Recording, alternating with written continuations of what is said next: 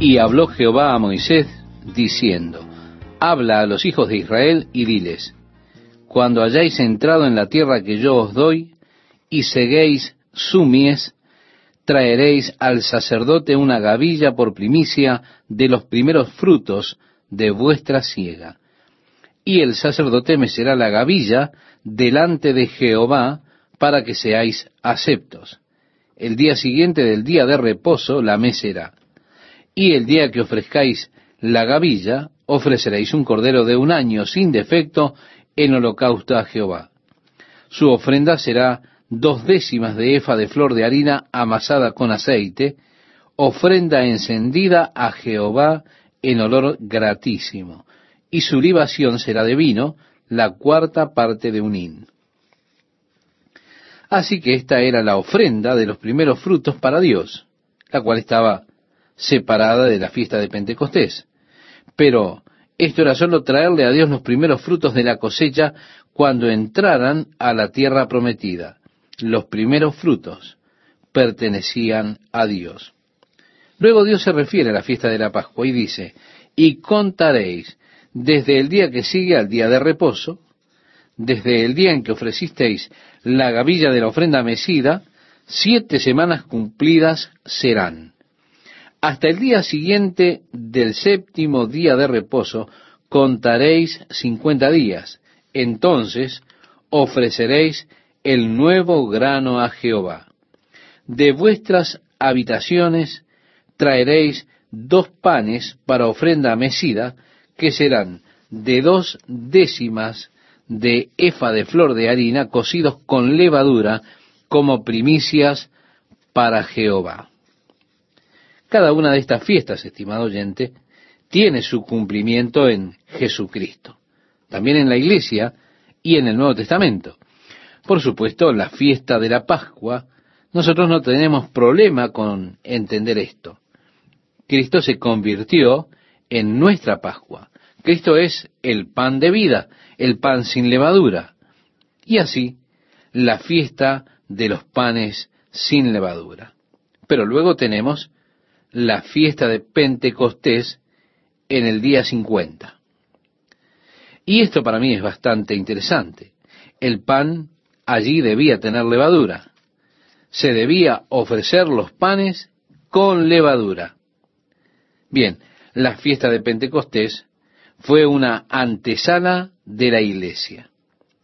Así que es muy significativo que en el libro de los Hechos, en el capítulo 2, cuando llegó el día de Pentecostés, vemos que los discípulos estaban juntos, en armonía, orando en un lugar, y de repente hubo un sonido del cielo que se escuchó como un viento poderoso, y aparecieron lenguas de fuego sobre cada uno de ellos, y todos fueron llenos con el Espíritu Santo, y comenzaron a hablar en lenguas, porque el Espíritu les dio la habilidad o impulsó su lenguaje.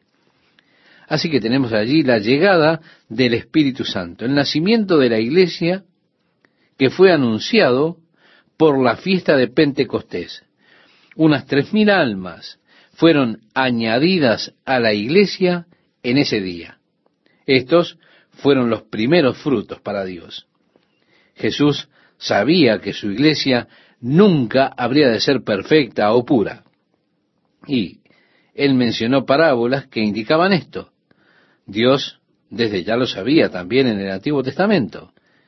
Esta es la razón por la que los panes debían tener levadura en ellos, porque la levadura siempre es un símbolo del pecado.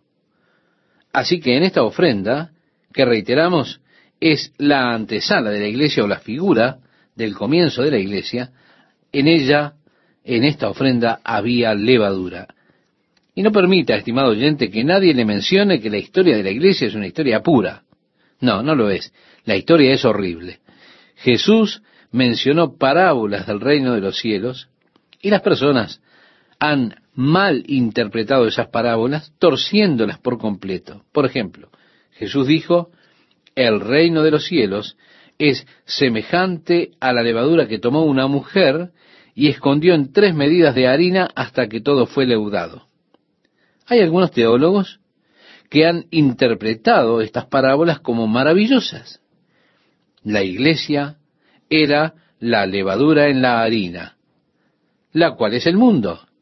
Y la iglesia entonces traerá gradualmente su buena influencia hasta que todo el mundo se convierta.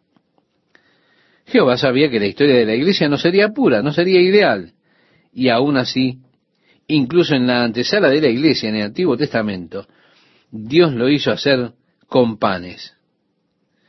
No eran sólo las gavillas de trigo, sino que ahora es cocido en panes, el cual es una clase de unidad consistente, pero aún así tiene la levadura en él al ser ofrecido a Dios.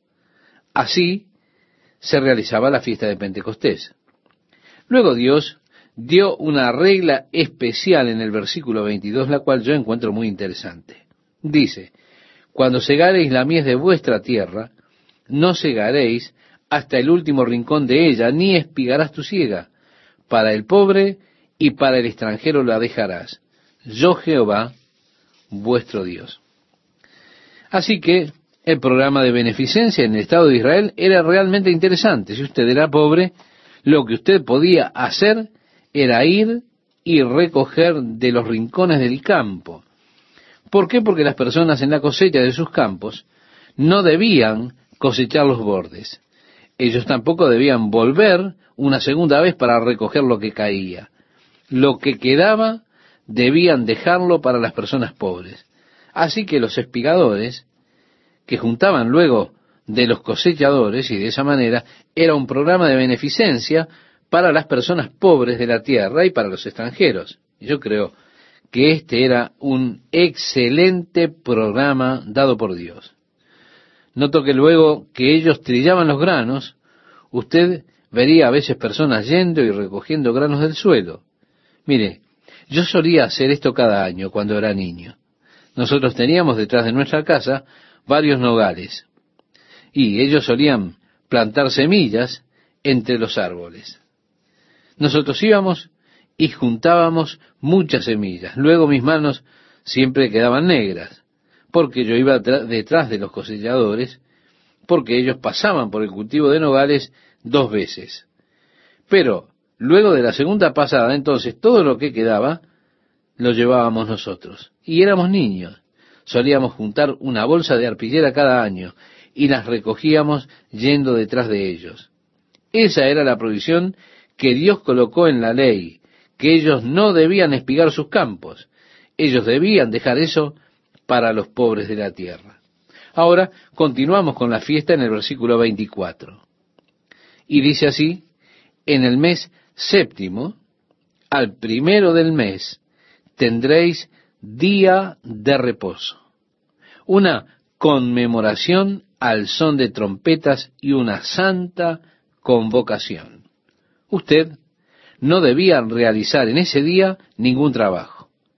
Nuevamente era solo un día de fiesta, el primer día del séptimo mes, porque señalaba el mes más santo del calendario, el sonar de las trompetas. A los diez días de este mes séptimo será el día de expiación, nos dice el versículo 27. Es decir, Yom Kippur, el día en el cual el sacerdote hacía una ofrenda ante Jehová por los pecados del pueblo.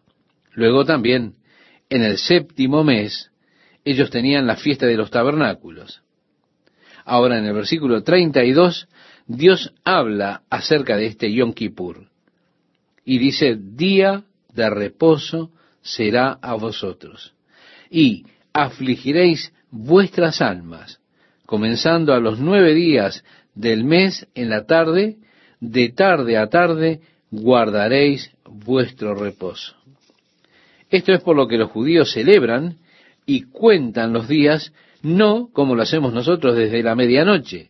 Ellos cuentan los días desde la puesta del sol hasta la siguiente puesta del sol. Luego, la noche del sábado, llega la gran celebración.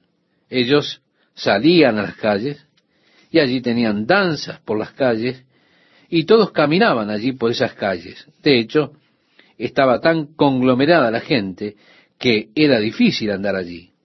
Tomaba casi una hora avanzar una cuadra, porque usted iba moviéndose entre las personas, pero todos estaban afuera en esa noche del sábado, porque era el día de reposo que había terminado. Ellos debían comenzar en la tarde del noveno día y debían celebrar a lo largo de la tarde del décimo día. Así que su día comenzaba con la puesta del sol y terminaba con la puesta del sol. Tenemos la fiesta de los tabernáculos. Esta fiesta tomaba lugar el día 15 del séptimo mes. El décimo día era Yom Kippur. El primer día, el sonar de las trompetas. Usted estaba anunciando allí. Este es el mes santo. Es el séptimo mes. Y en el primer día de la fiesta de los tabernáculos había una santa convocación para no hacer ninguna labor.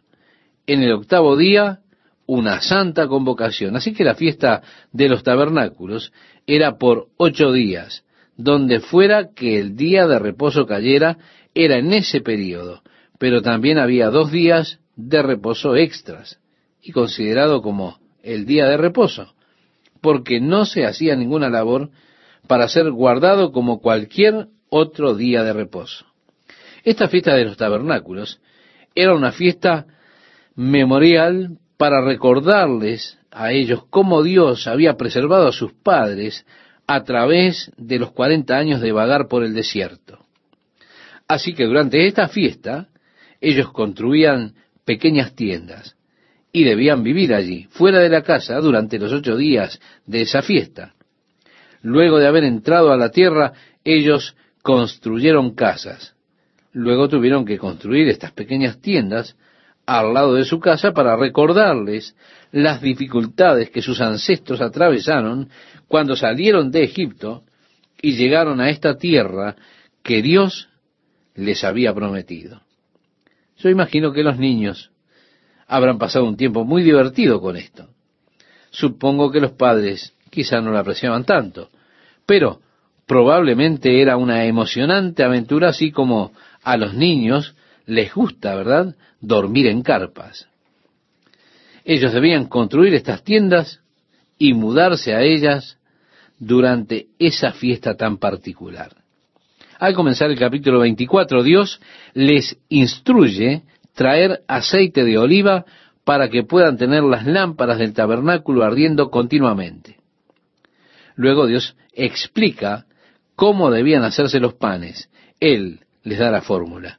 Y cómo debían colocarlo en dos filas de seis sobre la mesa dorada allí en el tabernáculo y cómo debían cambiarlo una vez por semana. Y que el pan que era removido, que era sacado, debía ser comido solamente por el sacerdote. Era pan santo, porque estaba allí delante de Jehová. Cada pan representaba una de las tribus de Israel. Y luego de una semana de estar allí en la mesa, debía ser el sacerdote que lo comiera. Bien, una situación aparece en el versículo 10 cuando hubo allí una mujer israelita que tenía un esposo egipcio y su hijo estaba en una pelea. Y mientras él estaba en esa pelea, él blasfemó el nombre santo de Jehová, maldiciendo a su compañero. Varias personas lo escucharon y le informaron a Moisés. Así que él fue arrestado y puesto en prisión hasta que ellos supieron de parte de Jehová qué debían hacer con él. Esto a mí me resulta interesante. Aquí hay una situación que se suscitó. Entonces preguntaron, ¿qué debemos hacer acerca de este hombre que ha blasfemado el nombre de Jehová? Primero ellos lo colocaron en la prisión para que la mente de Jehová se mostrara a ellos. Oh, a mí me gusta esto. Ellos esperaron en Dios. Y creo que una de las facetas de la iglesia primitiva que la hizo tan exitosa es que ellos se doblegaban a la dirección del Espíritu Santo. Ellos buscaban al Espíritu Santo para que los guiara en todas las cosas. Y creo que una de las más grandes debilidades de la iglesia del día de hoy es que nosotros pensamos que sabemos todo. Después de todo, hemos ido al seminario, hemos sido educados y hemos desarrollado todos estos programas para la iglesia. Seguro que ahora podemos trabajar en los diferentes comités. Después de todo, hay suficientes comités para trabajar. ¿Para qué necesitamos al Espíritu Santo? Y realmente no buscamos más al Espíritu Santo para que nos guíe y nos dirige. Muchas veces nos movemos de manera impulsiva, pero la iglesia primitiva era gobernada y guiada por el Espíritu Santo. Así fue que el apóstol Pablo dijo, ha parecido bueno al Espíritu Santo y a nosotros. Y leemos que el Espíritu Santo dijo, separadme a Pablo y Bernabé para el ministerio al cual los he llamado. Vemos entonces cómo el Espíritu Santo estaba dirigiendo las actividades de la iglesia primitiva. Creo que esta es una de las claves del éxito de la iglesia primitiva. Y cuando llegamos al lugar donde nosotros confesamos, Dios, yo no sé cómo hacer, no tengo la respuesta, Señor, necesitamos tu ayuda. Y comenzamos a buscar nuevamente la guía del Espíritu Santo para dirigir nuestras funciones y actividades de la iglesia, volveremos a ver nuevamente el poder de Dios obrando en su iglesia. Me gusta mucho eso de que ellos esperaron por la respuesta de Jehová. Yo estoy convencido de que Dios desea alcanzar a cada comunidad con su amor, con un mensaje de salvación. Y su deseo no es sólo el de alcanzar a cada comunidad. Yo estoy convencido que Dios tiene un plan al alcanzar a cada comunidad. Creo que al ir hacia una comunidad, lo más importante es buscar la voluntad de Dios. ¿Cuál es el plan de Dios para alcanzar esa comunidad? Yo creo que nosotros hemos cometido un error cuando intentamos desarrollar un plan que sería un plan nacional, porque cada comunidad tiene sus propias características. Pero aún así, yo creo que Dios tiene un plan para alcanzar a cada comunidad. Lo que necesitamos nosotros es estar abiertos al plan de Dios, para estar en armonía con lo que Dios quiere hacer. Porque esto es todo lo que Dios está buscando, personas que estén en armonía con lo que Él realmente desea hacer. Nos dice la palabra de Dios, porque los ojos de Jehová contemplan toda la tierra para mostrar su poder a favor de los que tienen corazón perfecto para con Él, buscando personas cuyos corazones están en sintonía con lo que Él quiere, ¿verdad? De manera que Él pueda así colocar sobre ellos su poder para extenderlo en la comunidad. Así que realmente yo no apoyo a los programas nacionales de evangelismo como programas mundiales, pensando que tenemos un programa que se adaptará a todo el mundo. No, yo creo que necesitamos buscar la mente de Jehová para cada comunidad en cada área. Notamos que el apóstol Pablo no siguió un patrón al ir a las diferentes comunidades. Él obtuvo la sensación de eso antes de comenzar su ministerio, obteniendo la mente de Cristo, algo tan vital. Sí, ellos tenían la mente de Jehová. El Señor dijo, aquellos que escuchen a la persona jurar, sáquenlo del campamento. Permitan que Él ponga sus manos sobre su cabeza y luego que las personas lo apedreen hasta morir. Él ha blasfemado el nombre de Jehová. Luego en el versículo 17 Dios continúa diciendo, Asimismo el hombre que hiere de muerte a cualquiera persona, que sufra la muerte. El que hiere a algún animal ha de restituirlo, animal por animal. El que causare lesión en su prójimo, según hizo, así le sea hecho. Rotura por rotura, ojo por ojo, diente por diente. Según la lesión que haya hecho a otro, tal se hará a él. El que hiere algún animal ha de restituirlo, mas el que hiere de muerte a un hombre, que muera. Un mismo estatuto tendréis para el extranjero como para el natural. En otras palabras, no debía existir ninguna clase de favoritismos en el sistema judicial. Había una ley igual para todos. Yo creo que esta es la mayor debilidad que tiene nuestro actual sistema judicial, y es que no hay una misma ley para todos. Todo depende del juez que está ante usted, y depende del humor que él tenga. Si usted es suspendido seis meses o cinco años en su ardua labor, si el juez ha tenido una gran discusión con su esposa y está enojado y molesto, amigo, probablemente él se descargue con usted. Ahora, si está en la época de Navidad, tal vez está de buen humor y diga, muy bien, ¿sabe? No lo suspendo. Esa no es verdadera justicia. Y ese es el problema con todo nuestro sistema judicial. Si usted es muy rico y puede pagar un buen abogado, entonces puede librarse. Pero eso no es justo no es correcto. Yo no creo en nuestro sistema de justicia. Creo que hay muchas carencias en todos nuestros procesos judiciales.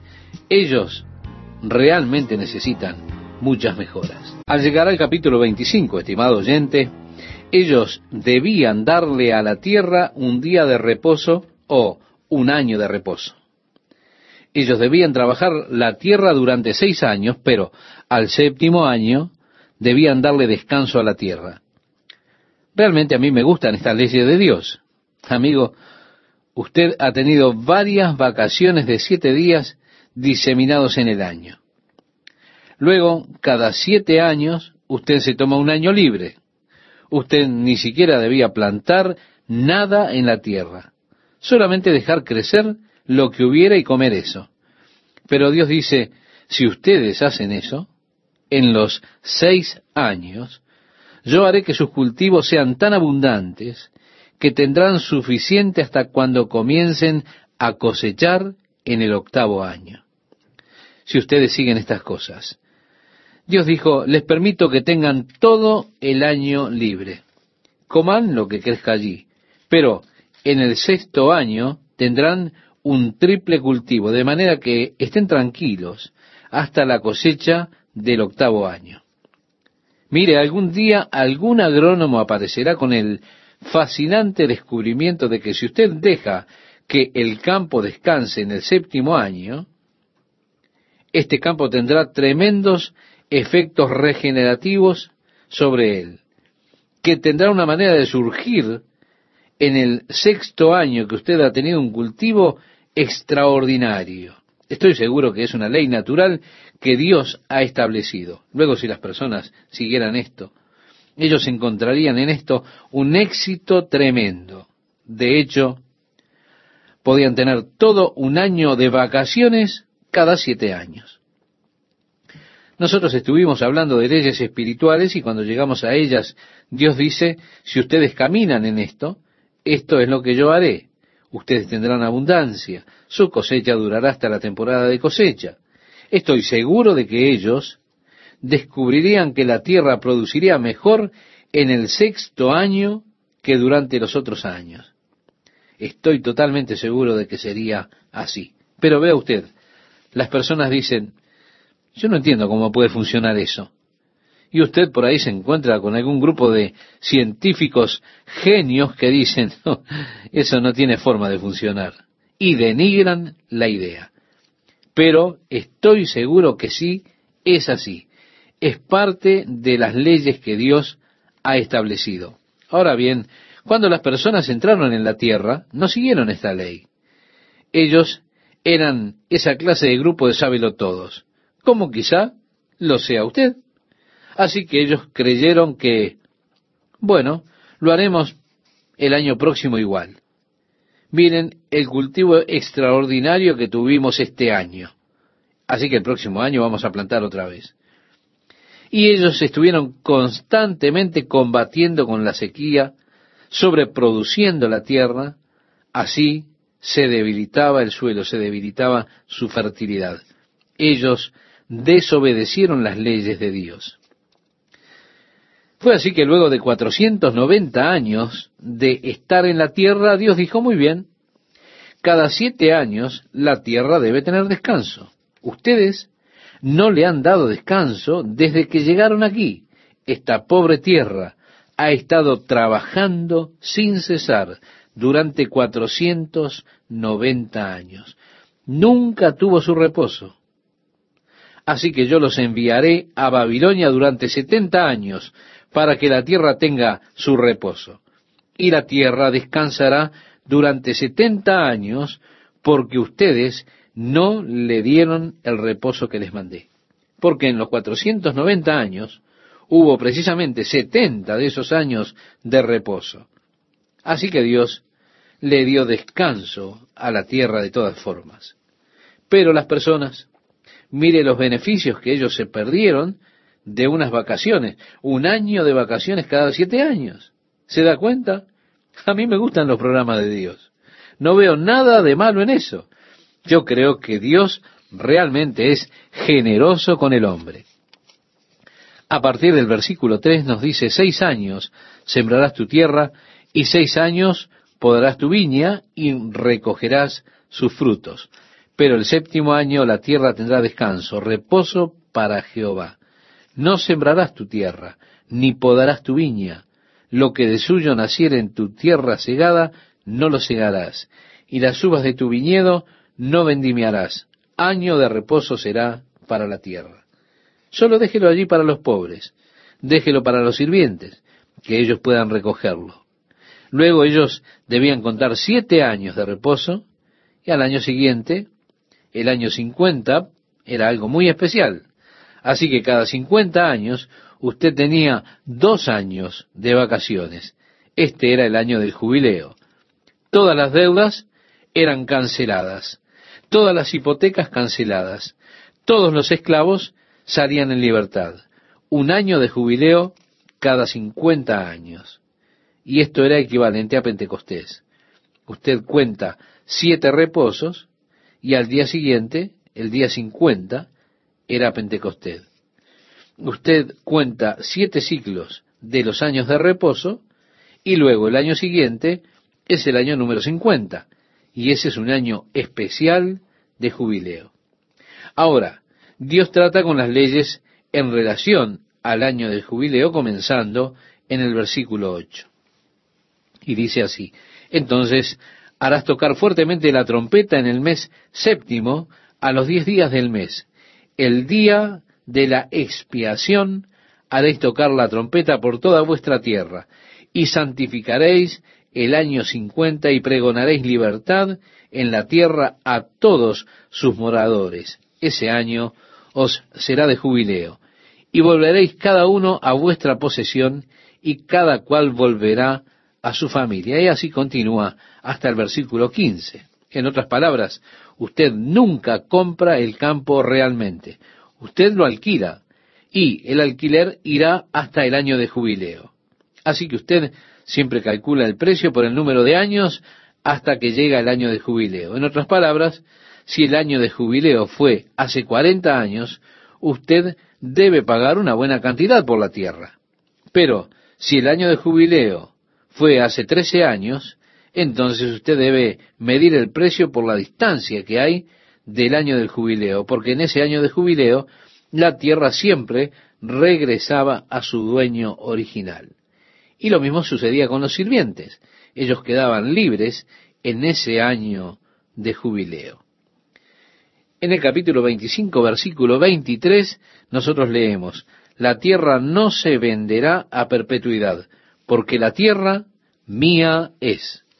En otras palabras, Dios dice, la tierra es mía, ustedes no la venderán para siempre, es mi tierra. Pues vosotros, forasteros y extranjeros, sois para conmigo. En otras palabras, ustedes son mis huéspedes. Dios está diciendo, esta tierra es mía, ustedes son mis invitados. Siempre es algo interesante para mí cuando voy a Israel, me encanta porque pienso, wow, Señor, esta es tu tierra.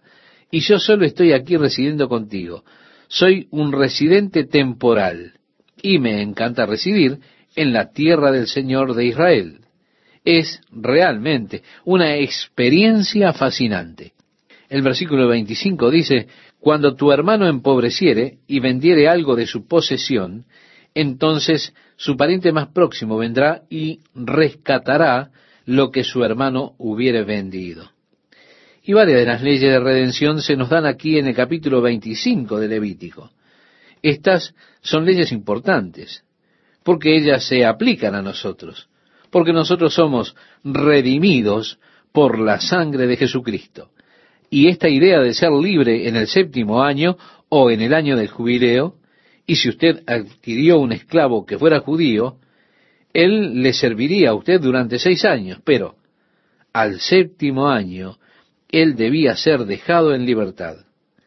Así que toda esta ley de redención la tenemos aquí a través del capítulo 25.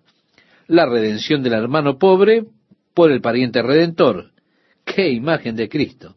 El hombre es incapaz de redimirse a sí mismo. Su pariente puede moverse y redimirlo a él. Ahora, el hombre no puede redimir al mundo. Por eso es que Cristo se hizo hombre para poder emparentarse con el hombre y así poder redimir la tierra de nuevo para Dios. Necesariamente Él se hizo hombre. Él se hizo nuestro hermano. Él se hizo nuestro pariente redentor. Y eso que el hombre no podía hacer, Jesucristo lo hizo. En el libro de Apocalipsis capítulo 5, cuando llegamos al cielo y estamos contemplando esa gloriosa escena y vemos el ángel con el rollo en su mano, el título de propiedad de la tierra con siete sellos, escritos por dentro y fuera, de pie allí proclamando, ¿quién es digno de tomar este rollo y abrir los sellos? Aquí está todo este asunto de la redención. Adán perdió el derecho del mundo a manos de Satanás. Ahora el mundo es posesión de Satanás. Y Satanás le dijo a Jesús, es mío, yo puedo dárselo a quien quiera. ¿Quién es ahora capaz de redimir la tierra? Juan comenzó a llorar amargamente, porque ningún hombre fue hallado digno de tomar el rollo y abrir los sellos. Eso es así. Ningún hombre puede hacerlo. Y cuando Juan estaba llorando, los ancianos dijeron, no llores, Juan, mira al león de la tribu de Judá, que prevalece para tomar el rollo y abrir los sellos. Y lo contemplé como un cordero que ha sido sacrificado. Y él vino y tomó el rollo de su mano derecha, quien estaba sentado sobre el trono. Y cuando lo hizo, los ancianos y los querubines fueron con copas de oro llenas de fragancias, las cuales eran las oraciones de los santos. Y ellos cantaron una nueva canción diciendo, Digno es el Cordero que toma el rollo y abre los sellos, porque Él fue muerto y nos ha redimido por su sangre sobre todas las naciones y tribus, lenguas y personas, y nos ha hecho ante nuestro Dios un reino de sacerdotes, y reinaremos con Él en la tierra. Oh, estimado oyente, cómo anhelo ese día cuando yo esté de pie allí ante el trono de Dios, cantando esta gloriosa canción de la redención y el valor de Jesucristo. Así que esta ley fue puesta allí para nuestro beneficio, para que comprendamos exactamente por qué Jesús se hizo hombre, porque fue necesario que Él se hiciera hombre de manera que pudiese ser el pariente redentor nuestro. Así que aquí en el capítulo 25 usted encontrará esto realmente fascinante. Y creo que usted querrá estudiarlo más cuidadosamente. Se lo aconsejo. En el capítulo 26 nuevamente Dios establece el hecho de que ellos deben adorarle a Él. Y dice, no haréis para vosotros ídolos, ni escultura, ni os levantaréis estatua, ni pondréis en vuestra tierra piedra pintada para inclinaros a ella, porque yo soy Jehová vuestro Dios.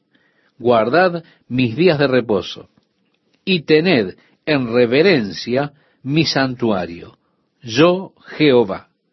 Si anduviereis en mis decretos y guardareis mis mandamientos y los pusiereis por obra. Mire lo que dice aquí, estimado oyente. Habla de caminar, guardar y hacer. Algunos de los mandamientos de Dios implican nuestro caminar. Algunos de ellos demandan nuestra acción. Algunos de ellos parecen algo negativo. Las cosas que nosotros debemos guardar, de las que debemos guardarnos. Así que ahora está diciendo, si ustedes hacen esto, si ustedes obedecen, si ustedes caminan, si ustedes guardan, esto es lo que yo haré.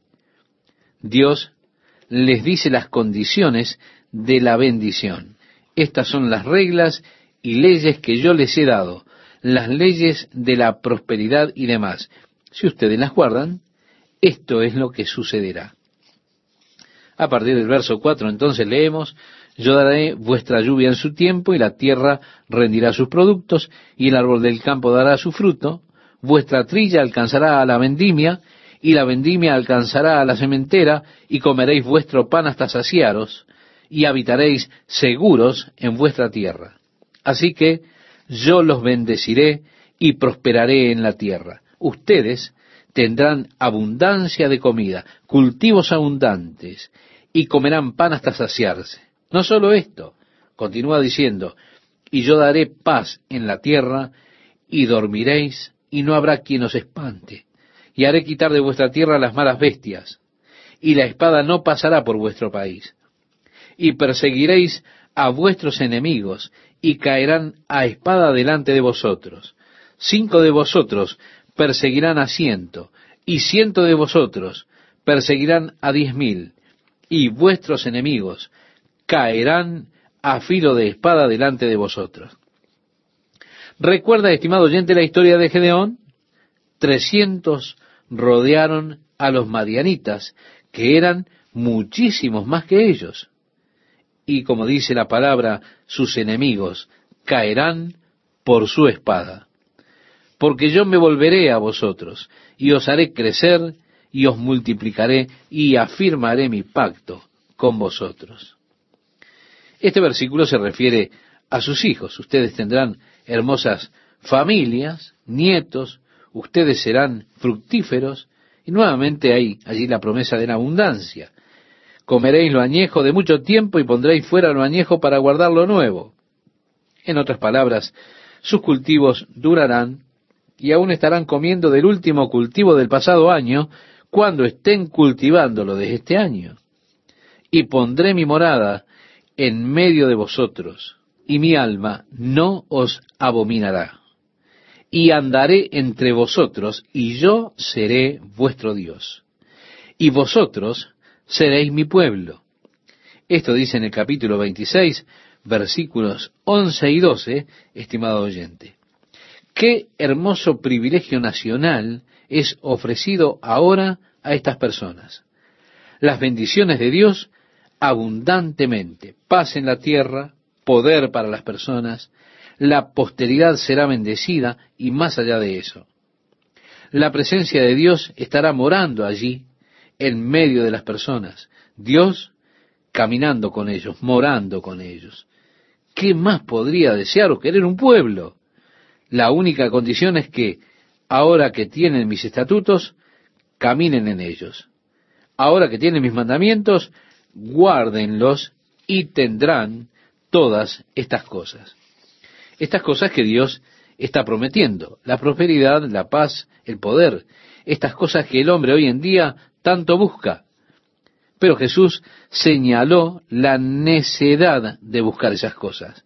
Él dijo, porque los gentiles buscan todas estas cosas, pero vuestro Padre celestial sabe que tenéis necesidad de todas estas cosas. Mas buscad primeramente el reino de Dios y su justicia, y todas estas cosas os serán añadidas. Esto es lo que Dios está diciendo aquí. Si ustedes me siguen, si ustedes obedecen, si tan solo me miran, entonces yo haré estas cosas por ustedes. Pero vea usted, nosotros tenemos las cosas tan invertidas en nuestra mente tan invertidas en nuestro concepto, tanto que estamos tan ocupados buscando estas cosas que no tenemos tiempo para buscar a Dios. Y decimos, bueno, Dios, me gustaría realmente buscarte, pero no sé cómo haré para pagar esta nueva televisión, a menos que acepte este trabajo que me están ofreciendo el domingo. ¿Se da cuenta? Todas estas cosas que estoy buscando que me separan de pasar tiempo con Dios, a menos que yo le dé el primer lugar a Dios en mi corazón, los primeros frutos de mi vida, y así le adore y le siga y le obedezca, entonces Él hará todas estas cosas por mí. Usted dirá bien, ¿cómo es que lo hará? Mire, yo sé que la fuerza gravitacional funciona, no me pregunte cómo. Yo sé que la electricidad funciona, pero no sé cómo. Oh, pero yo no quisiera poner mi confianza en algo que no comprendo, dirá usted. ¿Comprende usted el motor de combustión interna? Bueno, eso es diferente, dirá. Y siempre lo es, ¿no es así? Ahora Dios dice, yo Jehová vuestro Dios, que os saqué de la tierra de Egipto para que no fueseis sus siervos, y rompí las coyundas de vuestro yugo, y os he hecho andar con el rostro erguido. Estas personas fueron agobiadas con cargas que usted no se imagina. Ellos tenían que cargar cientos de kilos sobre sus espaldas. Pero Dios dijo, miren, yo los he hecho libres y los he levantado, porque yo soy su Señor, y los saqué para que ya no fueran sus esclavos. Ahora quiero que sean mis siervos. Como siervos de Dios, ustedes pueden tener el rostro levantado. Jesús dijo, llevad mi yugo, porque mi yugo es fácil y ligera mi carga. Mira, hay personas que intentarán hacerle creer que la carga del Señor es algo pesado, es algo arduo de soportar. Durante los días de Jeremías, esos profetas, o así llamados profetas, iban por allí diciendo, oh, la carga del Señor, la carga del Señor, como si eso fuera algo muy pesado. Así que Dios le dice a Jeremías, Jeremías, hay una frase que he escuchado frecuentemente, estoy harto de ella, no quiero escucharla de nuevo. Y Jeremías, si tú usas esta frase, voy a negarme a hablar contigo, la carga del Señor. Jesús dijo, mi yugo es fácil y ligera mi carga. Oh hermano, ore para que yo sea capaz de continuar bajo esta pesada carga que Dios ha puesto sobre mí. Pero permítame preguntarle, ¿quién fue que puso esa carga sobre usted? si su carga es tan pesada, usted no puede llevarla, yo debo asumir que usted ha puesto sobre usted mismo algo que Dios nunca puso sobre usted, hermano. Si usted encuentra que eso es tan pesado que no puede con ello, entonces créame, esa no es la carga del Señor, porque dice su carga es ligera. Ahora, muy a menudo nosotros ponemos sobre nosotros mismos cosas que Dios realmente no ha puesto sobre nosotros. Si usted tiene que hacer un gran esfuerzo para llevar esa carga, entonces deshágase cuanto antes de ella, porque esa carga no es de Dios. Y busque y encuentre la carga del Señor. Oh, servir al Señor es algo emocionante, glorioso, placentero. Yo me deleito en hacer la voluntad de Dios. Me deleito en hacer tu voluntad, oh Señor. Y créame, así debería ser siempre. Pero si no me oyereis, ni hiciereis todos estos mis mandamientos, y si desdeñareis mis decretos, y vuestra alma menospreciare mis estatutos, no ejecutando todos mis mandamientos e invalidando mi pacto, yo también haré con vosotros esto. Estimado oyente, las condiciones son, guarden mis mandamientos y yo los bendeciré. ¿No siguen mis mandamientos? entonces los amonestaré. El versículo 16 nos dice, enviaré sobre vosotros terror, extenuación y calentura que consuman los ojos y atormenten el alma. Y sembraréis en vano vuestra semilla porque vuestros enemigos la comerán. ¿Recuerda cuando Gedeón estaba trillando el trigo? Él lo estaba haciendo en una cueva porque quería esconderlo de los madianitas. Los madianitas hacían que ellos cosecharan sus campos, trajeran el trigo, lo trillaran, y luego ellos llegaban y se lo llevaban todo para ellos. Así eran los madianitas. El versículo 17 nos dice, pondré mi rostro contra vosotros y seréis heridos delante de vuestros enemigos, y los que os aborrecen se enseñorearán de vosotros y huiréis sin que haya quien os persiga. Y si aún con estas cosas no me oyereis, yo volveré a castigaros siete veces más por vuestros pecados, y quebrantaré la soberbia de vuestro orgullo. Sí, Dios les había prometido antes que habría de darles poder, pero ahora Él dice que quebrantará la soberbia de su orgullo. Y continúa diciendo, y haré vuestro cielo como hierro y vuestra tierra como bronce. Él había hecho que la tierra produjera abundantemente, pero ahora Dios hará que la tierra sea dura como bronce. Vuestra fuerza se consumirá en vano, porque vuestra tierra no dará su producto, y los árboles de la tierra no darán su fruto. Luego continúa con una serie de afirmaciones y nos dicen en otras palabras, ustedes experimentarán de hecho hambre constante. A partir del versículo 27 dice, si aún con esto no me oyereis, sino que procediereis conmigo en oposición, yo procederé en contra de vosotros con ira, y os castigaré aún siete veces por vuestros pecados, y comeréis la carne de vuestros hijos, y comeréis la carne de vuestras hijas, destruiré vuestros lugares altos, y derribaré vuestras imágenes, y pondré vuestros cuerpos muertos sobre los cuerpos muertos de vuestros ídolos, y mi alma os abominará. Haré desiertas vuestras ciudades, y asolaré vuestros santuarios, y no oleré la fragancia de vuestro suave perfume. Es decir, ya no aceptaré sus sacrificios. Y nos continúa hablando, asolaré también la tierra, y se pasmarán por ello vuestros enemigos que en ella moren. Y a vosotros os esparciré entre las naciones, y desenvainaré espada en pos de vosotros, y vuestra tierra estará asolada y desiertas vuestras ciudades. Podríamos preguntarnos, ¿cuál es la historia de la Biblia en el Antiguo Testamento cuando miramos la parte histórica? La historia es el cumplimiento de lo que Dios dijo. Mientras ellos buscaron a Jehová, Dios los prosperaba, los bendecía, ellos eran fuertes, moraban en paz, tenían abundancia. Pero cuando ellos abandonaban a Jehová, entonces Dios los abandonaba a ellos. Y todas estas cosas que Dios dijo que sucederían, le sucedieron a ellos. Incluso llegaron a comerse a sus propios hijos durante el tiempo de asedio en Samaria por parte de Benadad. Todas estas cosas sucedieron hasta que finalmente, como Dios había dicho, ellos fueron esparcidos por todas las naciones del mundo. Así que vemos que Dios literalmente cumplió estas cosas que Él había dicho que habrían de suceder.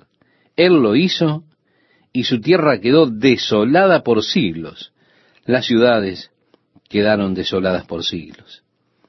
Es interesante atravesar la tierra de Israel también, porque usted allí encontrará que es interesante observar las montañas, las cuales realmente no son montañas, son colinas. Y son colinas que podemos decir, no son colinas, son la ruina de la ciudad hay cientos de ellas por toda la ciudad.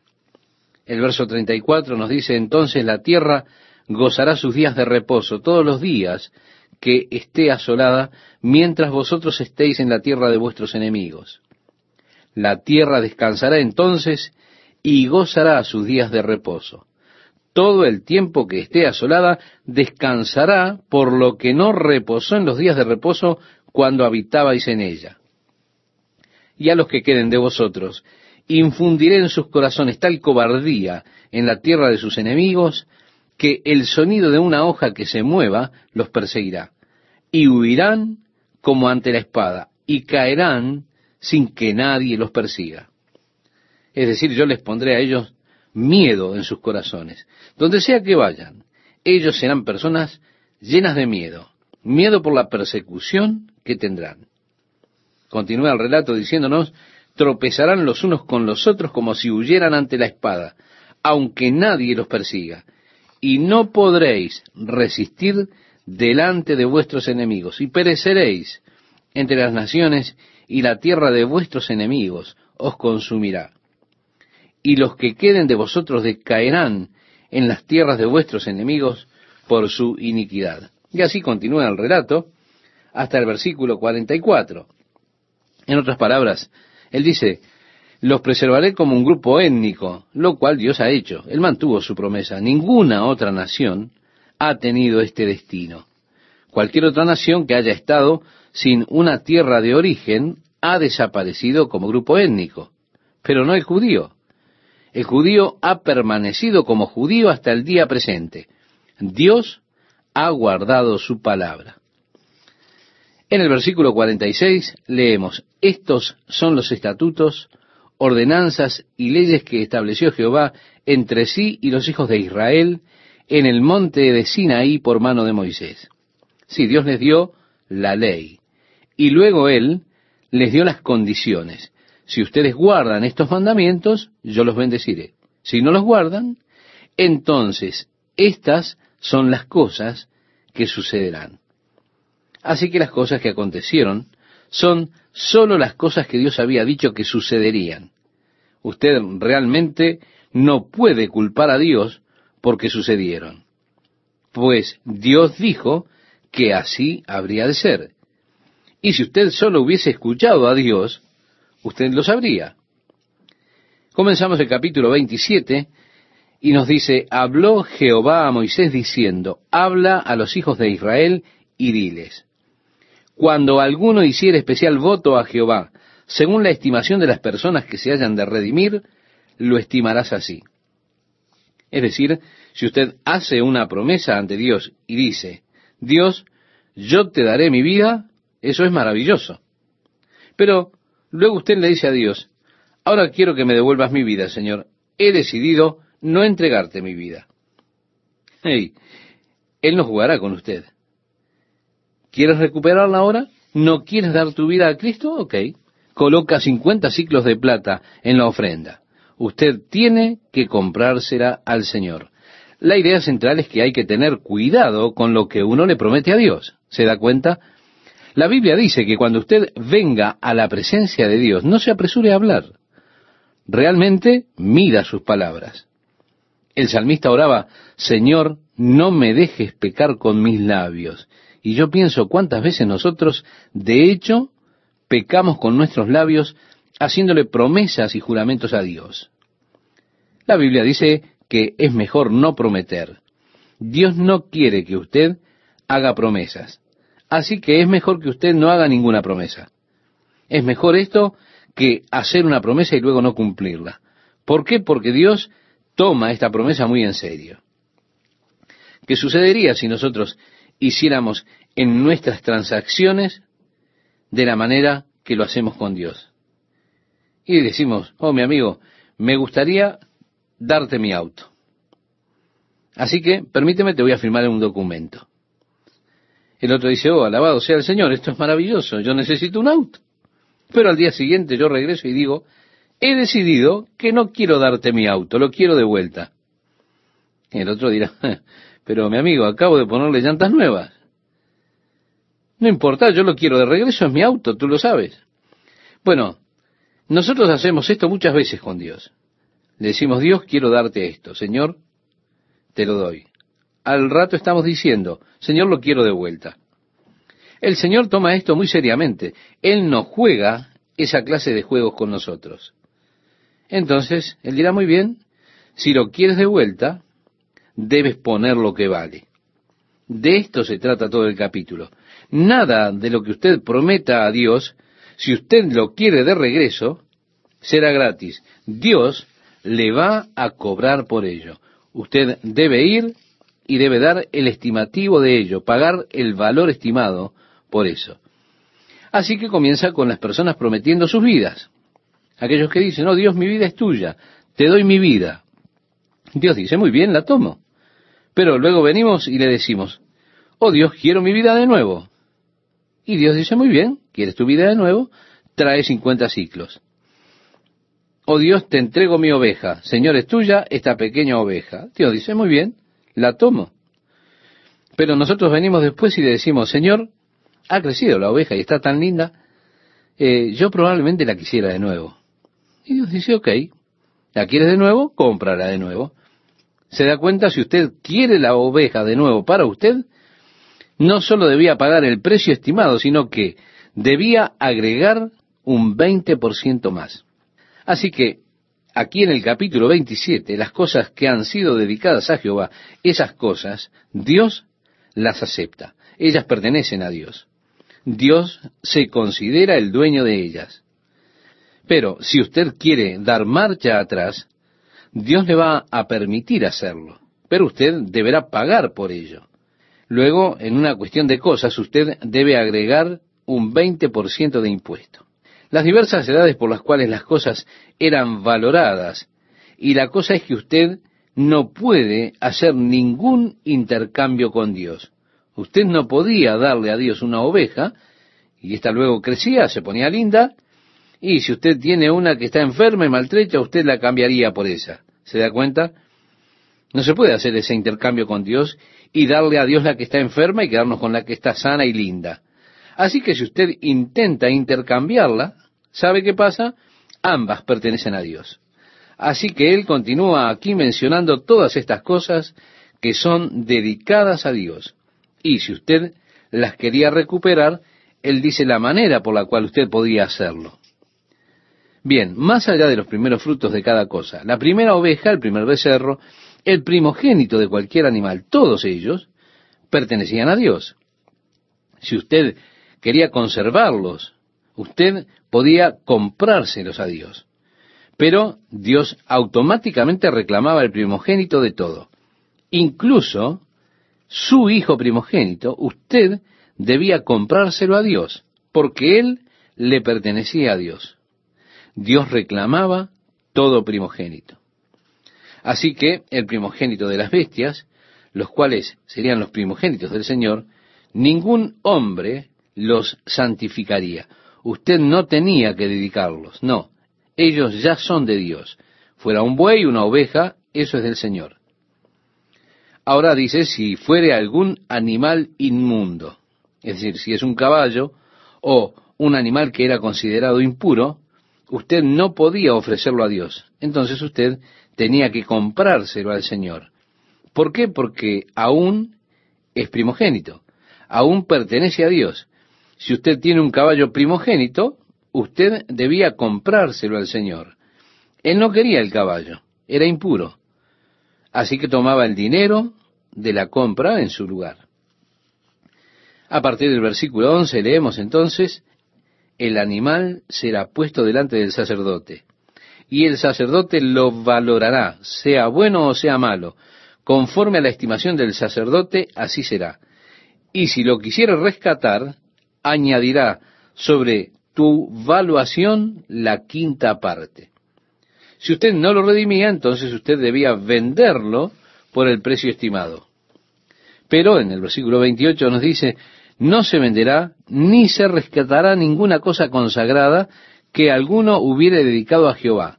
De todo lo que tuviere, de hombres y animales, y de las tierras de su posesión, todo lo consagrado será cosa santísima para Jehová.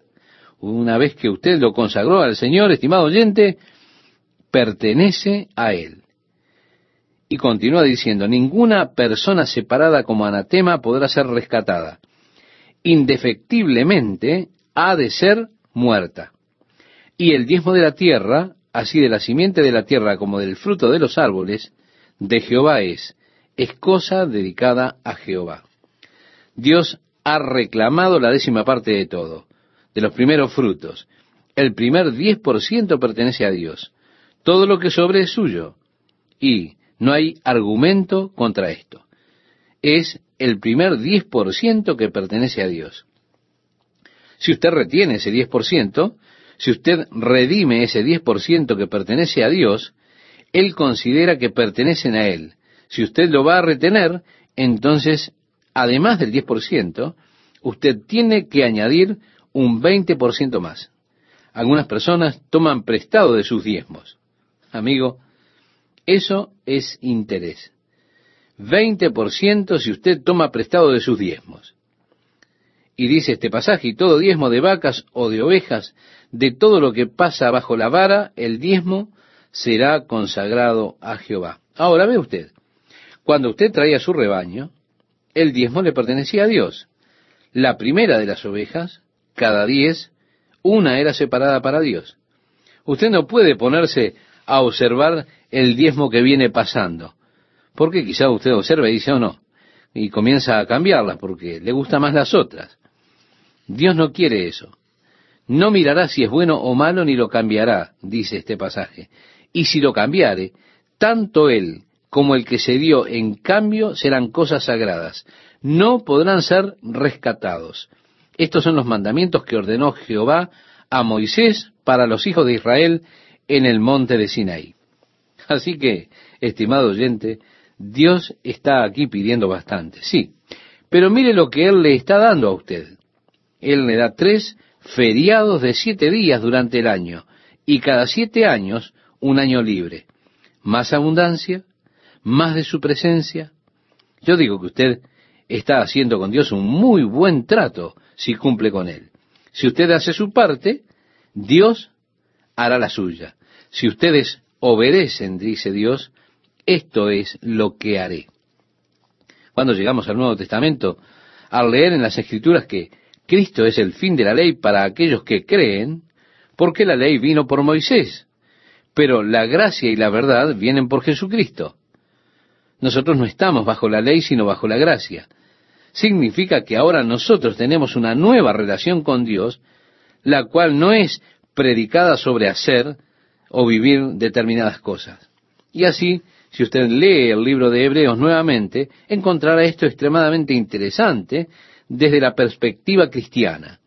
Porque en Hebreos se señala que ese antiguo pacto se basaba sobre la obediencia del hombre, porque las escrituras dicen, los cuales, haciendo el hombre, vivirá en ellos. Así que el antiguo pacto estaba basado en su obediencia. Usted debía hacer eso. Pero sabemos, el hombre falla. La nación de Israel es un testimonio del fracaso del hombre. Dios, al no guardar ellos su palabra, los dispersó por la tierra, los esparció por todo el mundo, hizo que su tierra quedara desolada, pero manteniendo la identidad como nación. Ahora está cumpliendo esa promesa que Él dio donde Él nuevamente trata con ellos y los lleve de regreso a la tierra. Pero mientras tanto, Dios ha establecido un nuevo pacto con el hombre que ya no se basa en los hechos del antiguo pacto, donde decía los cuales, haciendo el hombre, vivirá en ellos. No, sino que el nuevo pacto ahora es establecido a través de la gracia de Dios en nuestro Señor Jesucristo. Y el nuevo pacto no enfatiza en lo que el hombre hace, sino en lo que Dios ha hecho, porque el antiguo pacto falló. No porque no fuera bueno, no porque no fuera justo, era un pacto bueno y justo. Nunca debemos mirar a la ley de manera despectiva, como diciendo, oh, esa es la ley. Espera un momento, la ley es santa, es justa, es buena, es la ley de Dios. Yo consiento con que la ley es buena. Yo leo esas cosas y digo, sí, esto está bien. Mi corazón consiente con la ley de Dios, pero mi carne se revela y mi carne no quiere estar bajo el yugo de la ley. Y así, en lugar de estar separado para siempre de Dios, separado del amor de Dios y de la vida de Dios, Dios ha establecido un nuevo pacto con el hombre. Y en el nuevo pacto, Dios me acepta a mí y lo acepta a usted, no sobre la base de lo que hacemos, sino sobre la base de lo que Él ha hecho, enviando a su Hijo único, Jesucristo, para que fuese sacrificado por mí y para que Él soportara mis pecados, para que Dios de esa manera pudiese traerme a la comunión con Él mismo. Sí, estimado oyente, el antiguo pacto falló por la debilidad del hombre el nuevo pacto no puede fallar, porque Dios no puede fallar. El antiguo pacto basado en el hombre no pudo ser. El nuevo pacto ahora se basa en la fidelidad de Dios. La fidelidad del hombre no pudo hacerlo. La fidelidad de Dios lo hará. ¿Por qué? Porque Dios no puede fallar. Dios es fiel. Y Dios hará lo que Él ha dicho que haría por usted, que ha creído en el Señor Jesucristo o en el señorío de Jesucristo. Usted ha sometido su vida a Jesucristo. Usted ha ingresado en una relación de nuevo pacto con Dios a través de la fe en Jesucristo. Al llegar a Hebreos usted leerá todo acerca de esto, el mejor pacto establecido a través de mejores promesas, de mejores sacrificios, mejor sacerdocio, todo lo que tenemos a través de Jesucristo. Nadie es capaz de relacionarse exitosamente con Dios bajo el viejo pacto, pero esa es su única opción, porque no hay otro nombre dado a los hombres por el cual podemos ser salvos. Esto a través del nuevo pacto, como dijo Pedro, en el nombre de Jesús.